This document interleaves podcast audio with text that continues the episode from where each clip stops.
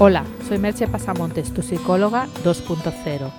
Si entras en mi blog www.merchepasamontes.com y te suscribes, recibirás un PDF con nueve maneras de desestresarte en un minuto y una grabación de mindfulness de tómate un respiro. Todo ello técnicas para que vivas sin estrés.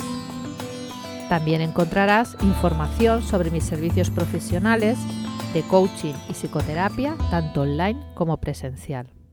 El podcast de hoy lleva por título Dos beneficios inmediatos del mindfulness.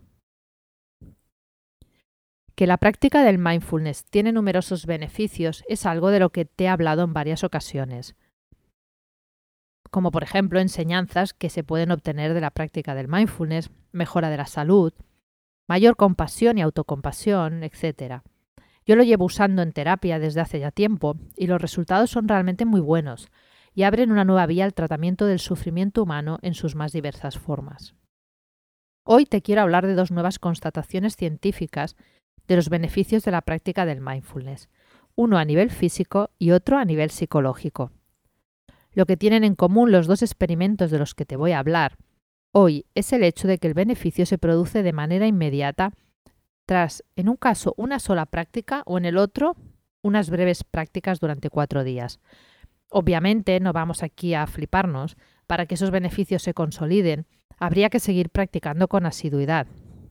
Pero el hecho de que ya se encuentren manifestaciones experimentales, de que en el mismo momento en que se finaliza un periodo de práctica breve hay un beneficio, para mí nos da idea de la potencia y la efectividad del mindfulness. Vamos pues con esos estudios. Uno es en la reducción del dolor.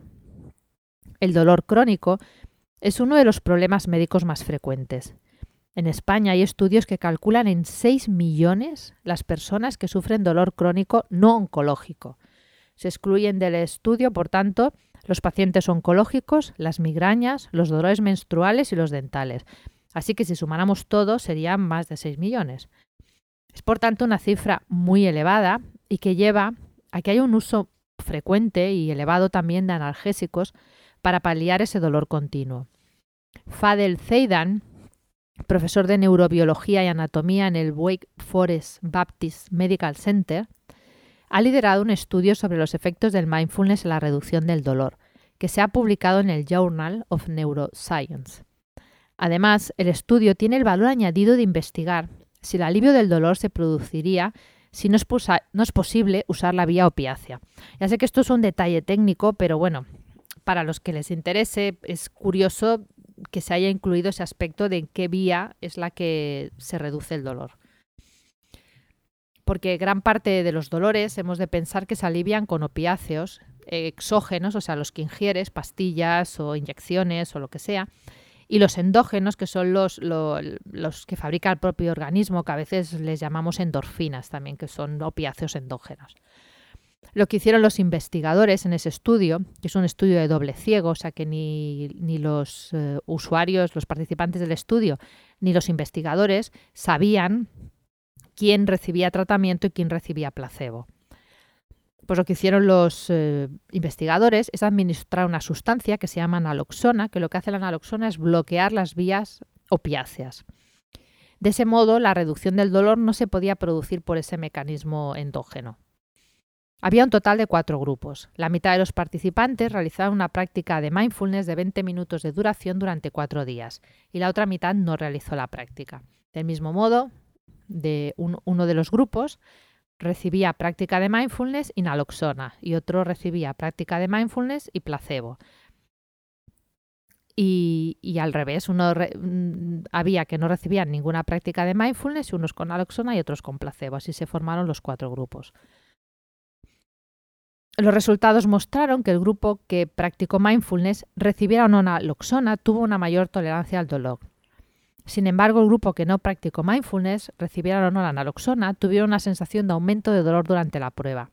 La prueba consistía en la aplicación de un foco de calor muy intenso, como de unos 50 grados centígrados, en una zona muy pequeña de la piel, que es un estímulo muy doloroso. Dicho ahora en palabras llanas, la práctica durante solo cuatro días de mindfulness había aumentado la tolerancia al dolor. ¿Imaginas lo que podrías conseguir con una práctica continuada? El otro estudio del que te voy a hablar tiene que ver con el aumento de la empatía. En este caso, los investigadores fueron Alexander Stell y Tom Farsides y estaban interesados en saber si la práctica del mindfulness, concretamente la modalidad del loving kindness, que aquí traducimos por compasión autocompasión, de la que os hablé en otros podcasts, podía reducir los prejuicios raciales. Para ello llevaron a cabo un estudio que publicaron en Motivation and Emotion, en que guiaron con una práctica de mindfulness de 7 minutos a un grupo de estudiantes. Quedaros con el dato, fueron una práctica de 7 minutos. ¿eh? La mitad de ellos recibieron expresamente instrucciones de compasión y amabilidad hacia los demás. Y la otra mitad solo instrucciones sobre sentirse presente y relajado. Ambos, grupos creían estar participando en un estudio sobre los efectos de la visualización en la categorización, es decir, no tenían ni idea que estaban haciendo un estudio sobre mindfulness y, y prejuicios raciales. Los participantes que habían recibido las instrucciones compasivas mostraban menos prejuicios raciales que aquellos que no las recibieron. Es posible que el estudio sea todavía limitado, no voy a decir aquí que con un solo estudio de breve, con unos pocos estudiantes, podemos ya concluir que el mindfulness te hace menos racista. Pero lo que me parece impactante es que en solo siete minutos se hayan podido generar sentimientos de compasión hacia los demás en los participantes. De nuevo te pregunto, ¿te imaginas lo que podría generarse con una práctica más prolongada en el tiempo? Una de las claves del mindfulness de la compasión y la autocompasión es la práctica continuada. Esa práctica nos permite conectar y desarrollar sentimientos de amor y bondad hacia los demás y hacia nosotros mismos. Es el método para generar una autoestima auténtica más potente que yo he encontrado. Ya te he hablado de ello en otras ocasiones, pero es que me sigue sorprendiendo día a día, lo sigo practicando y, cuanto más lo practico, más me sorprende y, más me, me entusiasma, la verdad.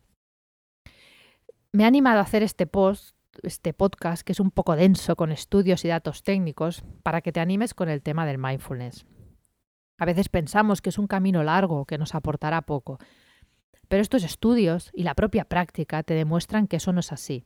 Te aporta mucho y más rápidamente de lo que crees, aunque a veces no seas consciente de ello. En el curso online que estoy preparando, habrá una introducción al mindfulness ya que lo considero fundamental para una vida plena y equilibrada. El único lamento que tengo con el mindfulness es no haberlo descubierto y empezado a practicar mucho antes. Y espero de verdad que a ti no te pase lo mismo. En el post he recomendado un par de libros, de uno de Vidyamala Birch y el otro de Christine Neff, y te sugiero que entres, mm, consultes los links y si te interesan, los compres. Eso ya obviamente es decisión tuya. Te dejo con dos preguntas. ¿Qué te parecen estos datos? ¿Te animas a practicar mindfulness? Hasta aquí el podcast de hoy. Puedes encontrar más información sobre lo hablado en el podcast, los links a los libros que te he comentado y mis servicios profesionales en www.mercepasamontes.com. Y como te he dicho, además, si te suscribes, recibirás un regalito. Te espero en el próximo podcast. Namaste.